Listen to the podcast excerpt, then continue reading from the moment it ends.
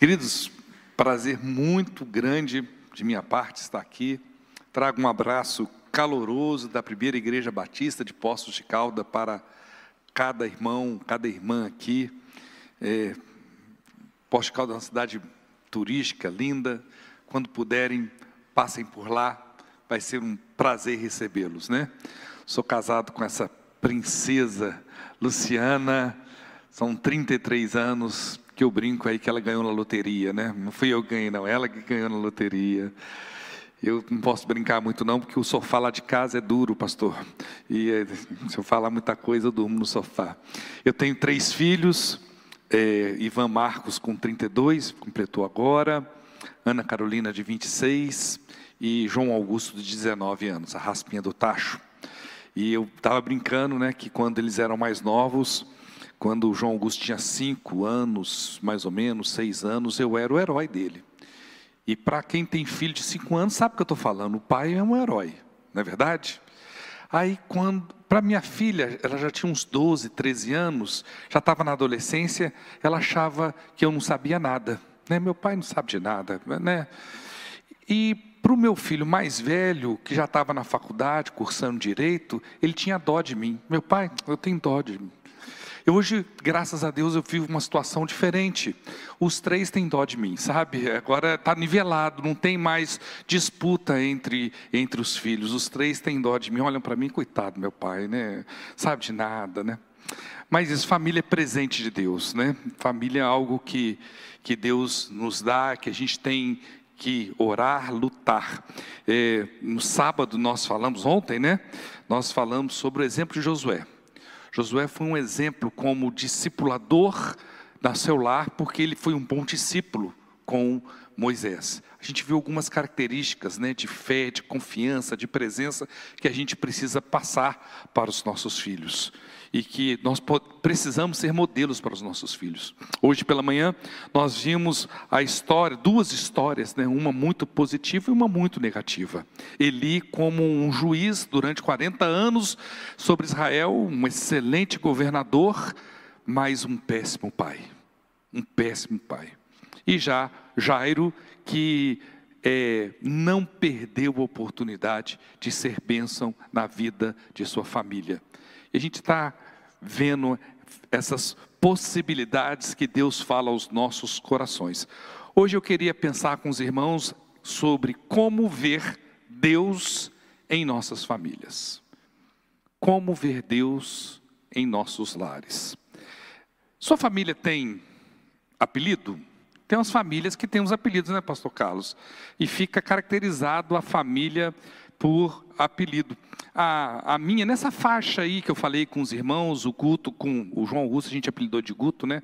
Não é, ele não gosta que eu chamo ele João Augusto, porque quando eu falo João Augusto é porque eu vou brigar com ele. É, ele gosta que eu falo Guto, né? E quando eu falo o nome completo, João Augusto Peonlato Gonçalves, ele fala, o negócio complicou de fato, né? Mas é, João Augusto tinha uns 5, 6 anos, Ana Carolina uns 12, 13, minha filha hiperativa. Misericórdia, eu sobrevivi. Eu sou um sobrevivente de um filho hiperativo, né, amor? E é, o Ivan tinha 19. Pensa uma confusão, meus irmãos. Aí eu fiz uma, eu pensei em um apelido carinhoso para dar um norte. Eu coloquei o apelido de casa de faixa de Gaza, sabe? Um, um, um que re, retratava aquele momento que a gente estava vivendo lá. Faixa de Gaza. E tem uma família na história bíblica que representa muito. Eu olho para essa história aqui, eu falo assim, puxa vida, não posso reclamar não. A situação dele é muito pior do que a minha. Eu queria ler o texto com os irmãos de uma história que começa diferente.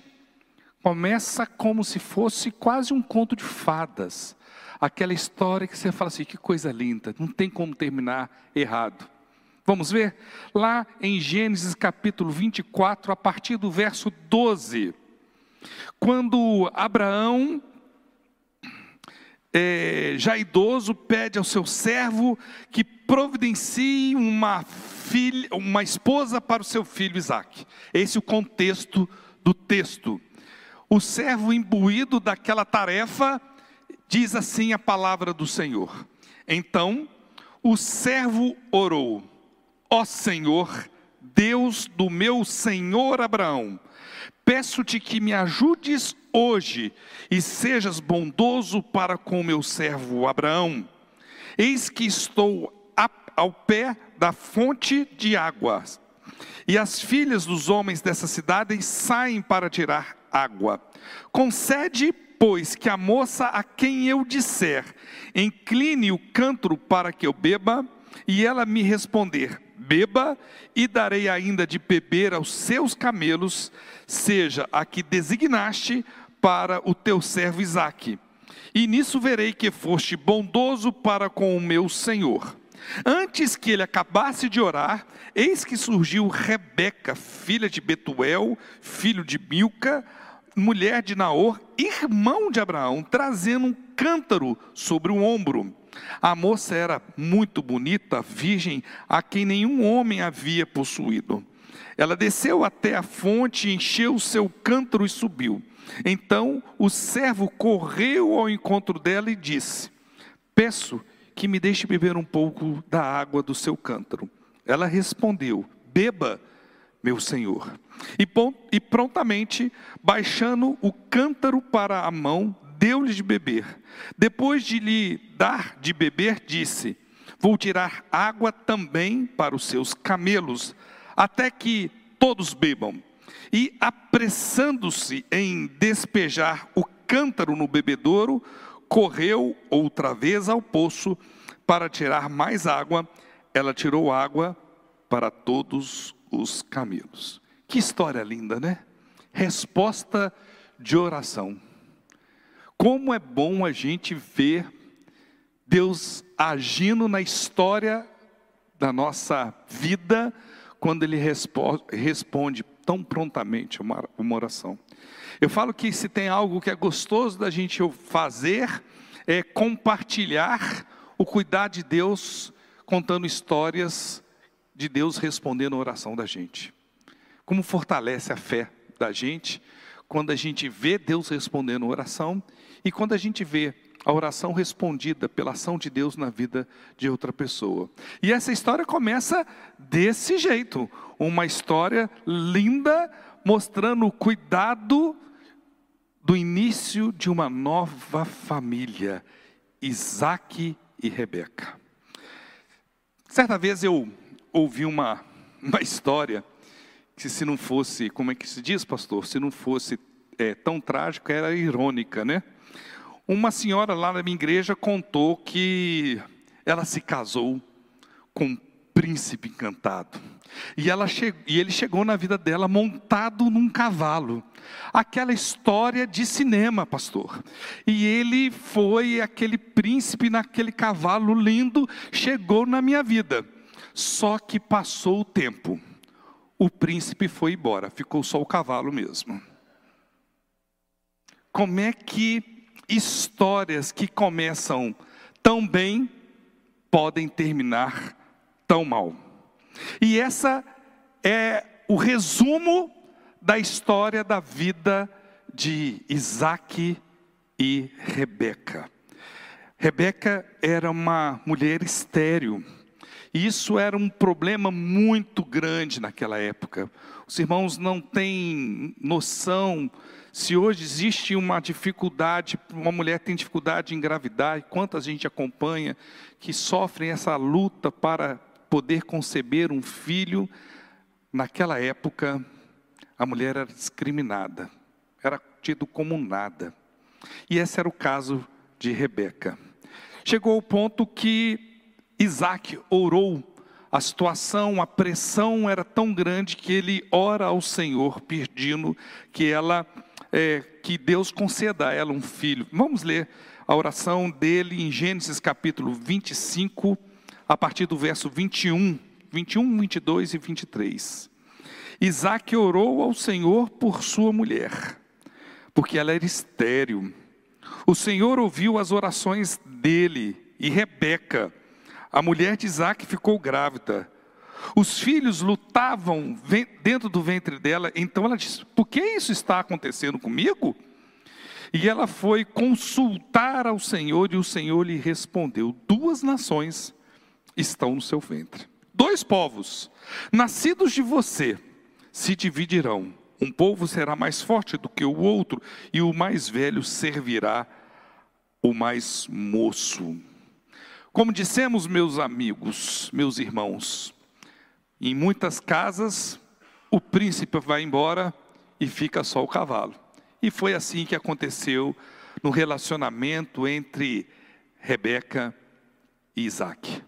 O relacionamento foi se desgastando, se desgastando, até que quando Isaac vai viajar para Gerar, né, e lá a Bíblia conta que por causa de uma seca muito grande, ele teve, de, quando chegou em Gerar, ele ficou com medo de ser morto por causa da beleza de Rebeca.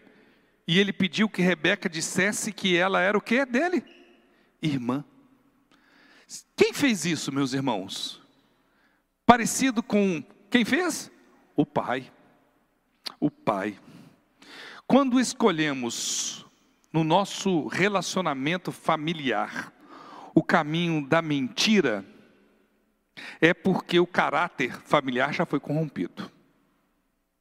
Lar cristão, lar que proclama que Jesus Cristo é Senhor e Salvador, não pode haver espaço para mentira. Por mais dolorosa que seja a verdade, ela precisa ser dita. Ele escolheu o caminho da mentira. Ele escolheu o mesmo erro que seu pai fizera anos atrás. E o tempo foi passando e os filhos cresceram né? E é interessante como é que em, poucos versículos a Bíblia avança 40 anos. É um negócio que a gente tem que ter, ter cuidado, senão a gente perde o contexto da história. Agora os irmãos gêmeos, Esaú e Jacó, já contam com 40 anos. E a amargura daquele lar, que começara de uma forma tão surpreendente, o problema aumenta. E tem situações, meus irmãos, que a gente vive dentro dos nossos lares, que a gente pode falar, a gente fala assim, pior não fica. Não é verdade? E que que a gente fica surpreso? Que sempre tem espaço para piorar. Sempre tem espaço para piorar. Olham só o que aconteceu nesse lar, já no capítulo 26 de Gênesis, versículo 34 e 35. Quando Isaú tinha 40 anos de idade. Tomou por sua esposa Judite, filha de Beri, Eteu, e Bezemate, filha de Elum, Eteu.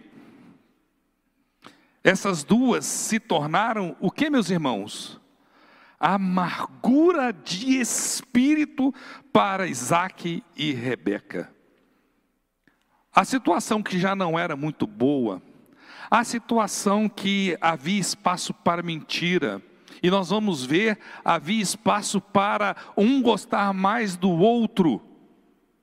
Um gostava mais de um filho, outro gostava mais do outro filho. Isso foi gerando um ambiente em que Esaú se perdeu e se casou com duas mulheres que trouxeram amargura para o lar de seus pais. E o tempo foi passando, e como eu disse, o que pode piorar, normalmente piora. Queria convidar os irmãos a pularmos também um capítulo e vamos agora para o capítulo 27, do partir do verso 1. Uma história muito conhecida. Quando Isaac envelheceu, os seus olhos se enfraqueceram, a ponto de não mais poder ver. Chamou Esaú, seu filho mais velho, e lhe disse: Meu filho. Esaú respondeu: Aqui estou. O pai lhe disse: Estou velho e não sei o dia da minha morte. Pegue agora as suas armas, a sua aljava e o seu arco. Vá para o campo e apanhe para mim uma caça.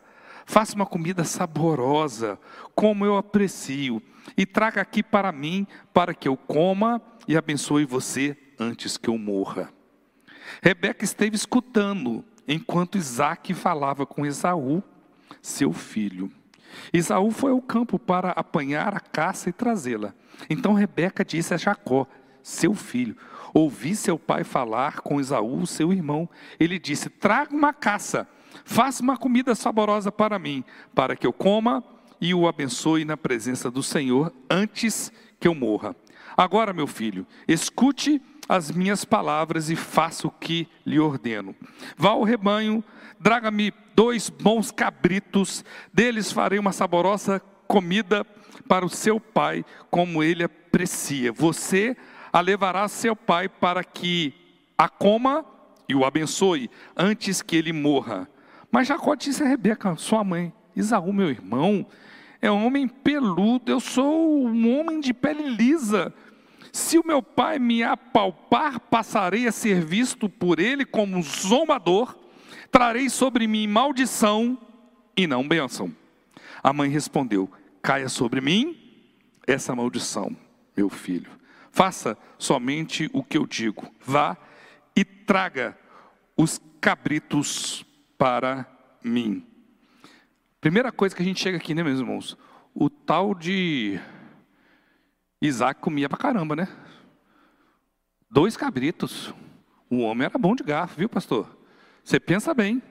O restante da história a gente sabe. Né? Isaac engana, mente para o seu pai. Seu pai conhece o tipo de filho que tem.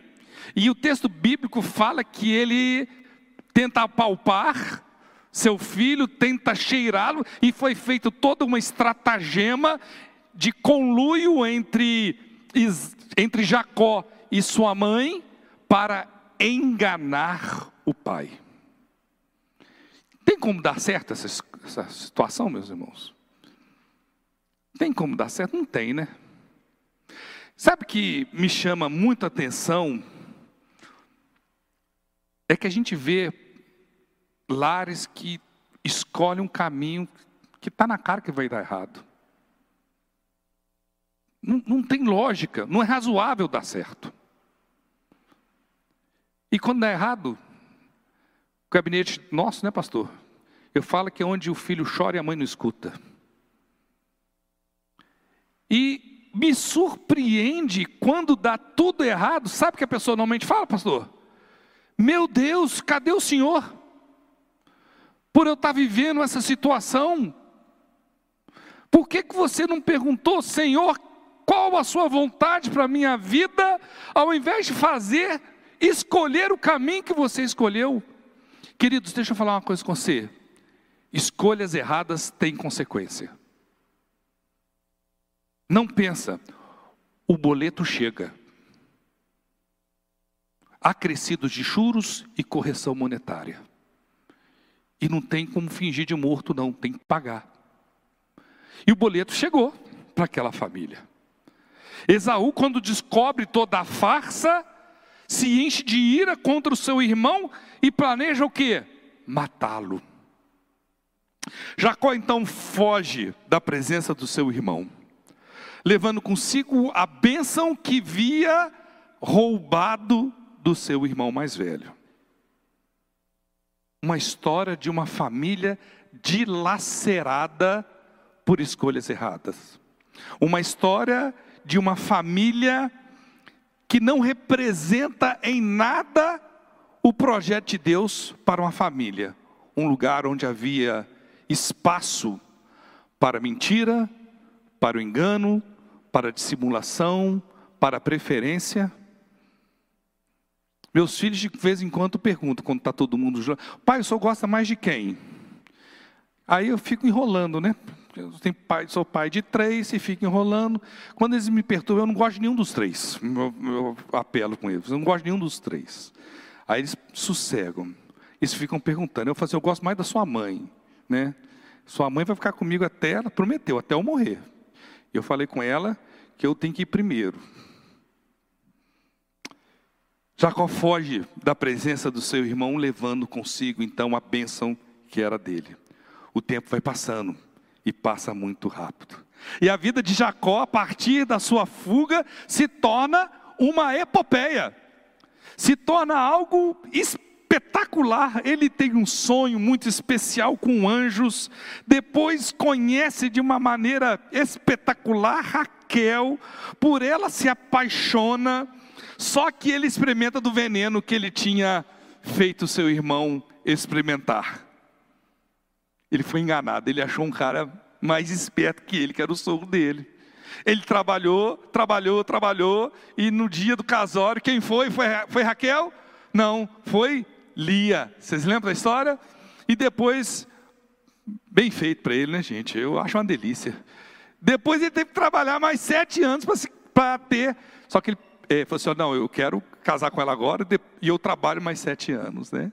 E aí então consegue se casar com sua amada Raquel.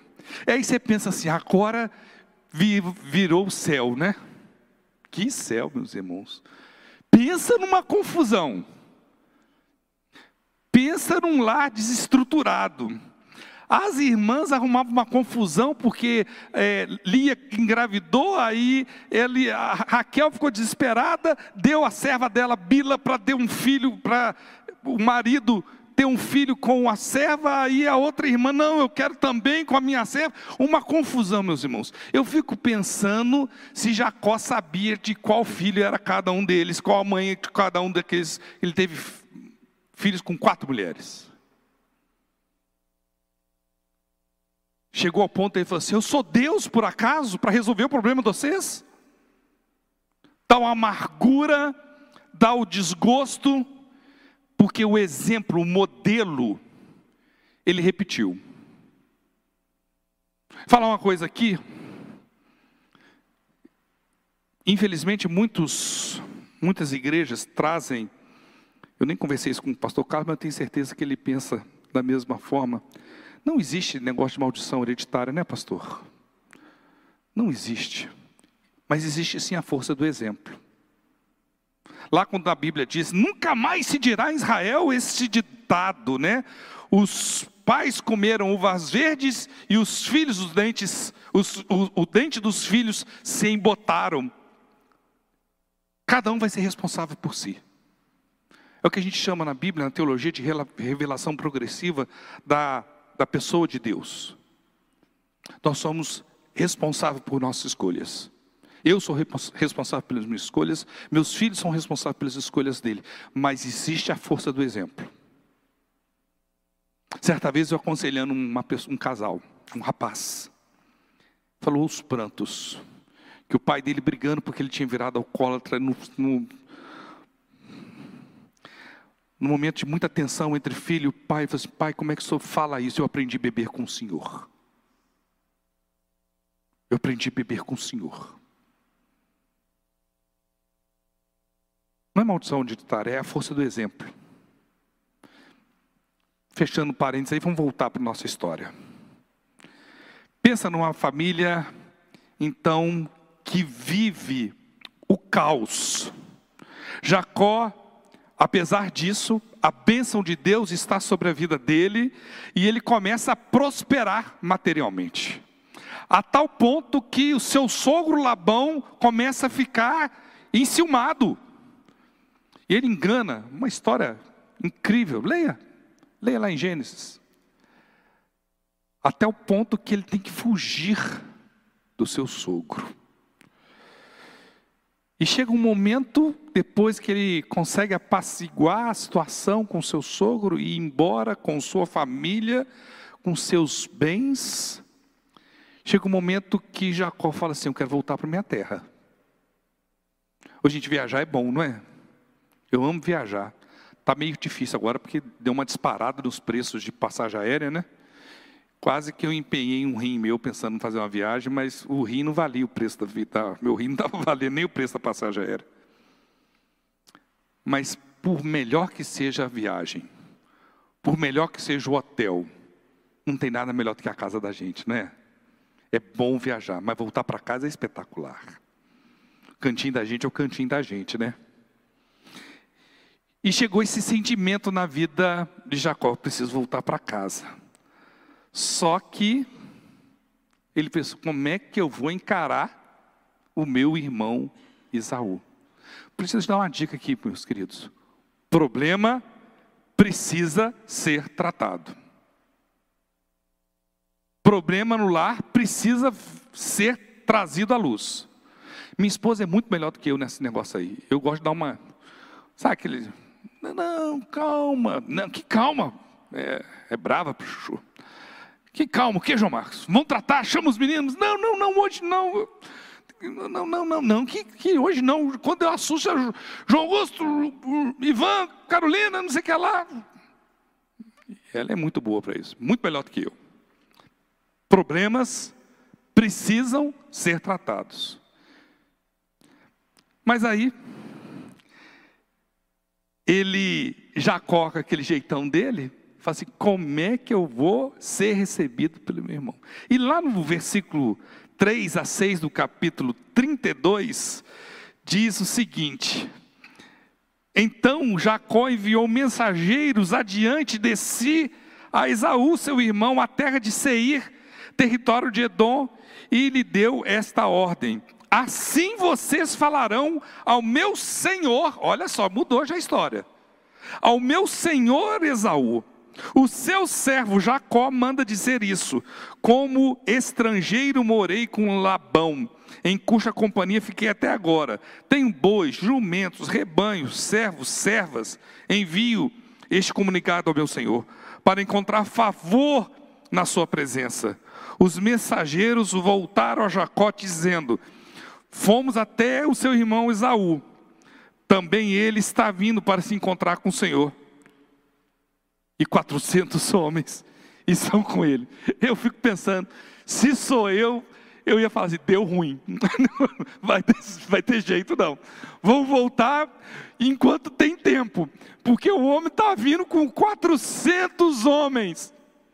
E o texto continua falando, meus irmãos. Então Jacó teve medo, ficou angustiado. Ficou angustiado, está certíssimo. Ele aprontou ele mentiu, ele enganou. Dividiu então os dois grupos, o povo que estava com ele, e também os rebanhos, os bois, os camelos, e pensou: se Isaú vier atacar um grupo, o outro escapará.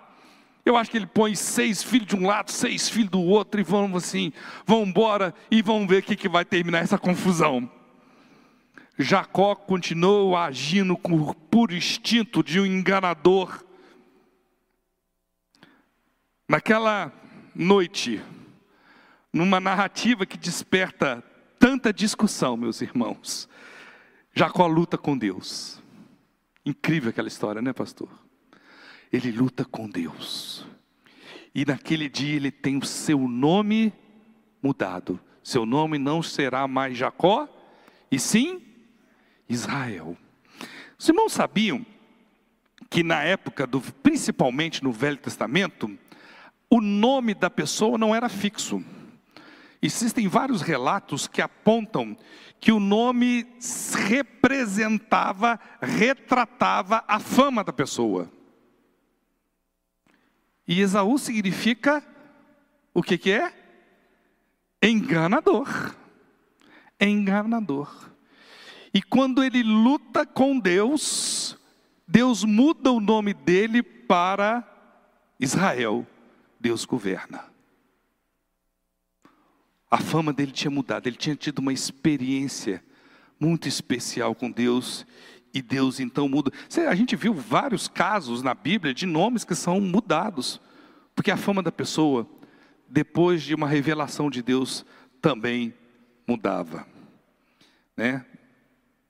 Depois, numa jornada cheia de medo, e ansiedade, depois daquela experiência com o próprio Deus, o grande dia do encontro chegou.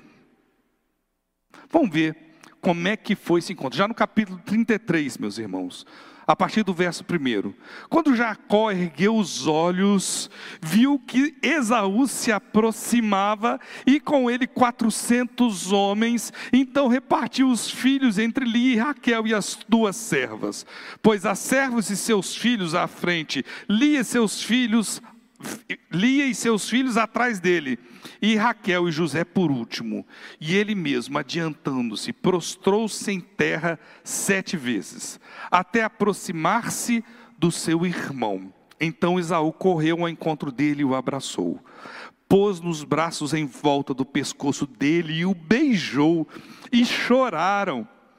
Daí, levantando os olhos, Esaú viu as mulheres, os meninos e disse: Quem são estes que estão com você? Jacó respondeu: Os filhos com que Deus acresciou este seu servo.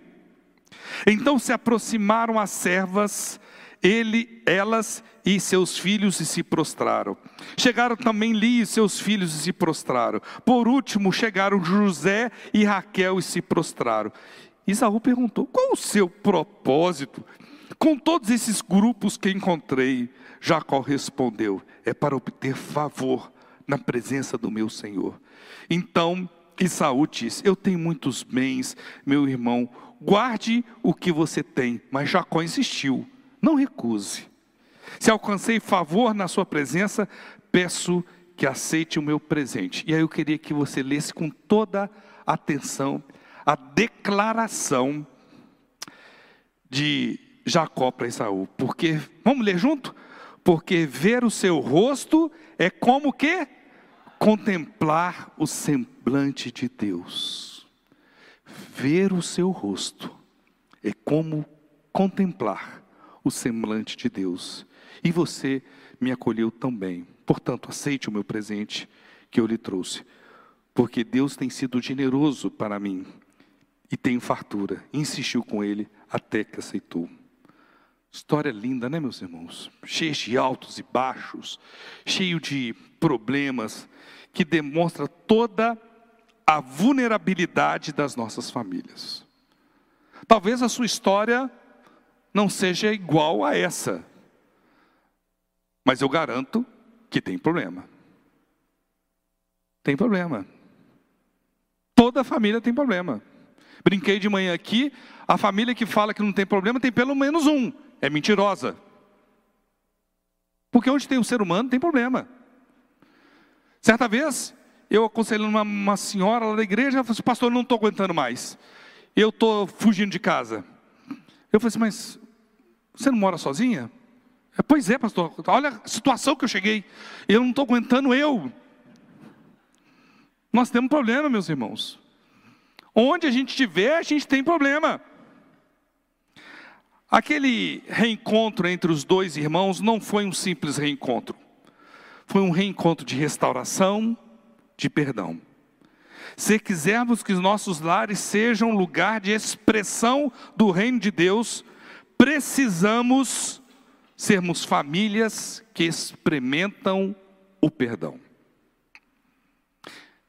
A palavra ângelo Anjo vem de ângelos, né, pastor? Que é, o significado dela é mensageiro. Certa vez, e a Bíblia fala que a gente muitas vezes pode receber alguém que pode ser um mensageiro, um anjo do Senhor na vida da gente. Teve uma vez, meus irmãos, imagina uma, uma situação complicada. Para ficar ruim, ela tinha que melhorar muito. Eu estava completamente desorientado, pastor. Vivia os piores dias da minha vida lá em Belo Horizonte.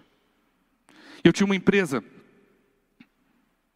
e entrou um homem, um anjo do Senhor, e falou assim comigo: Eu não te conheço, mas eu quero te falar uma coisa com você. O que vale a sua razão? Sem paz. Aquilo foi como uma flecha. Aquele homem sumiu, nunca mais vi. Deus enviou aquele homem para mim. Eu descobri que eu estava cheio de razão mas eu tinha perdido minha paz por causa da minha razão. A partir daquele dia eu assumi um compromisso com Deus. Senhor, eu quero viver em paz, mesmo que custe a minha razão. Porque razão sem paz não vale absolutamente nada. Eu descobri, meus irmãos, que para eu voltar a ter paz comigo e com meu Deus, eu precisava experimentar, exercer perdão sobre aqueles que tinham me atingido de forma muito séria. Eu aprendi que o valor da paz que existe quando você perdoa. Nada se compara à paz trazida por esse sentimento renovador, regenerador que o perdão pode proporcionar. Razão sem perdão, meus irmãos, não vale absolutamente nada. Lares onde não há perdão são lares que as pessoas ficam se degladiando. Já viu marido e mulher que parece gato e rato? Filhos.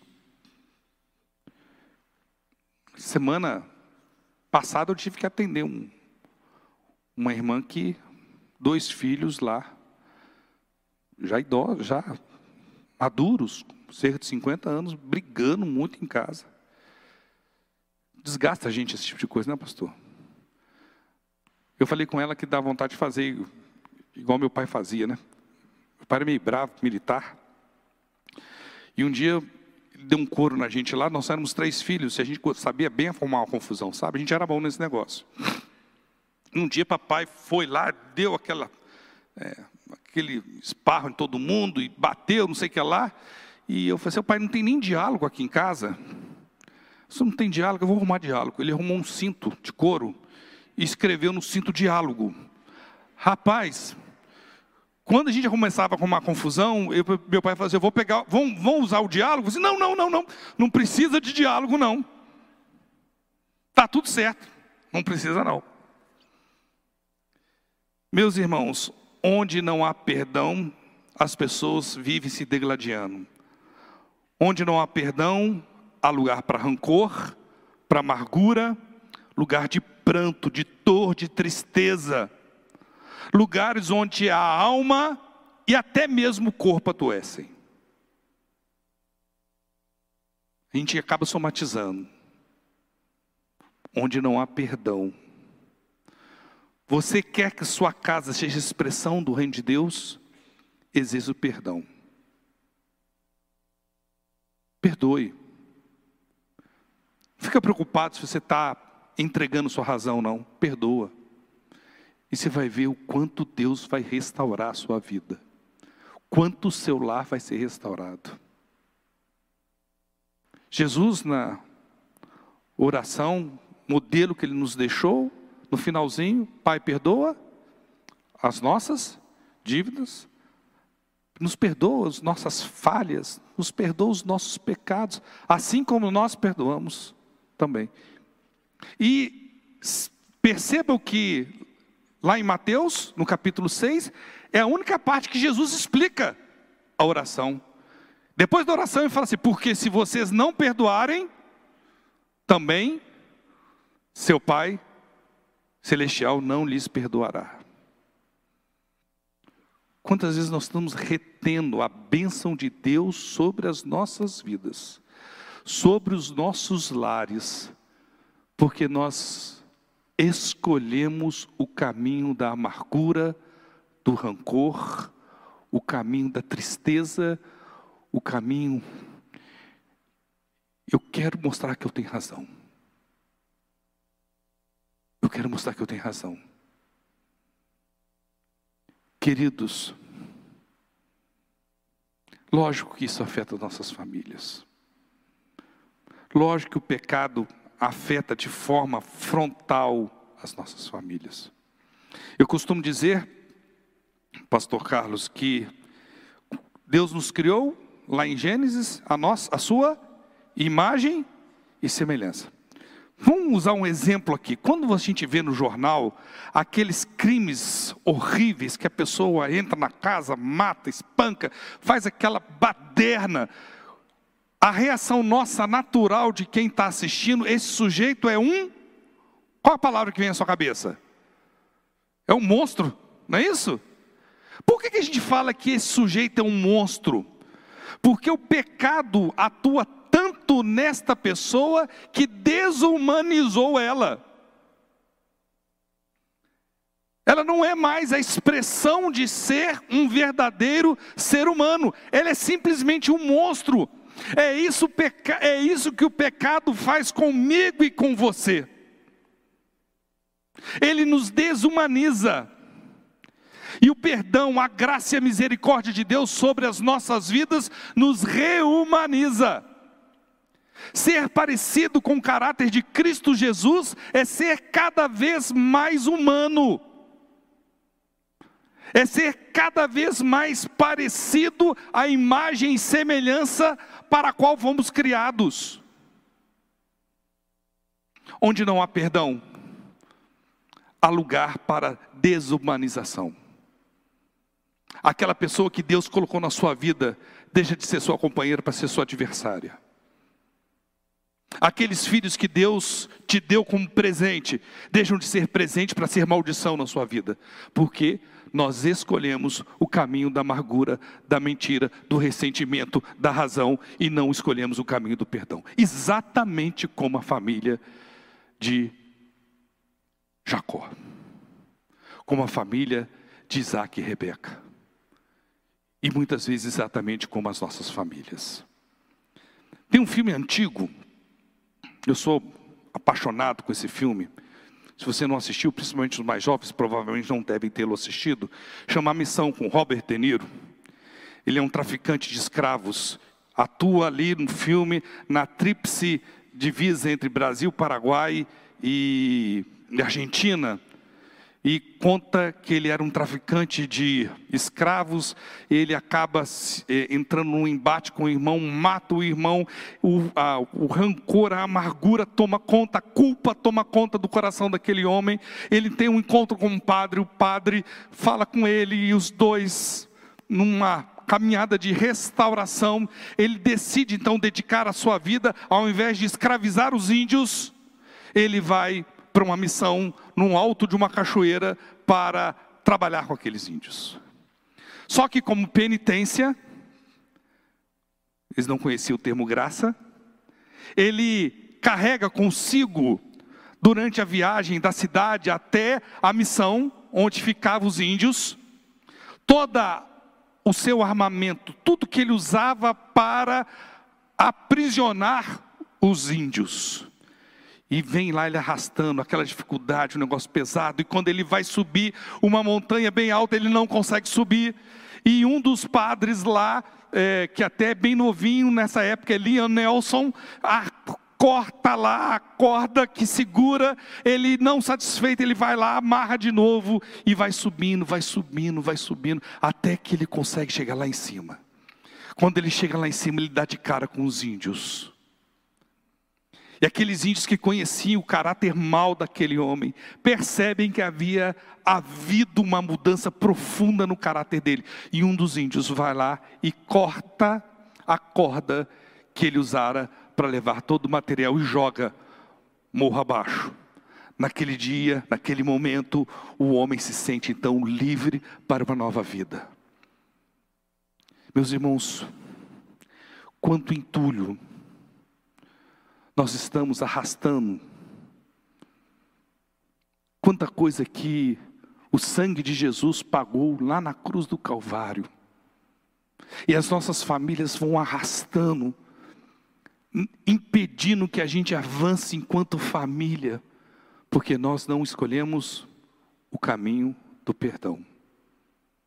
Deixa a graça de Deus cortar a corda de todo rancor, de toda amargura, de todo problema, de todo desencontro. A vida é feita de encontro e desencontros. Mas muito maior é a graça de Deus que atua sobre as nossas vidas. Eu falo que a mensagem do Evangelho é a mensagem que vale a pena. Falei isso hoje de manhã. Ainda há esperança. Ainda há esperança. Escolha o caminho do perdão e Deus vai poder restaurar o seu lar. O apóstolo Paulo, escrevendo para a igreja de Colosso, aos Colossenses capítulo 3, verso 13, diz o seguinte: Suportem-se uns aos outros e perdoem-se mutuamente. Caso alguém tenha motivo de queixa contra outra pessoa, Assim como o Senhor perdoou vocês, perdoem também uns aos outros. Eu queria sugerir para você, toda vez que tiver um problema no seu lar e você fala assim, eu vou ter que perdoar de novo. Dá uma de Pedrão, né? Pedrão querendo você, quantas vezes tem que perdoar, né? Você se lembra da história? Sete, eu sou bom para chuchu nesse negócio aí, eu sou bom. Jesus, eu sou bom nesse negócio de perdoar. É até sete. Aí Jesus, você não sabe de nada, inocente. É sete vezes setenta. E Pedro falou assim, nossa. Toda vez que você sentir que existe necessidade de perdão no seu lar, olhe para a cruz. Veja lá seus pecados perdoados por Cristo Jesus. E você vai ver o tão pouco que você tem que perdoar seu esposo, sua esposa, seus filhos, seus irmãos, seus parentes. Olhe para a cruz.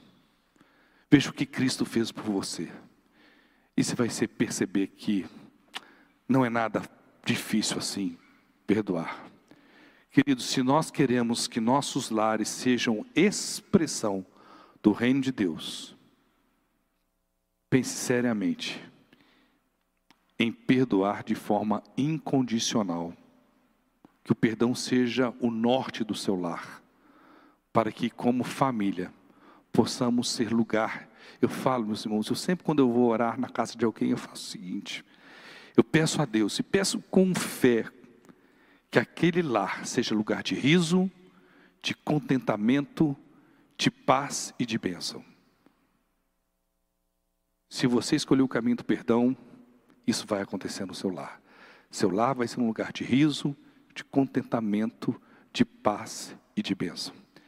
Que Deus fale ao seu coração essa noite. E se ainda existe espaço, se existe alguma área que precise de perdão, que Deus complete essa palavra na sua família e que você possa prosseguir em paz vivendo junto com os seus em seus lares. Amém?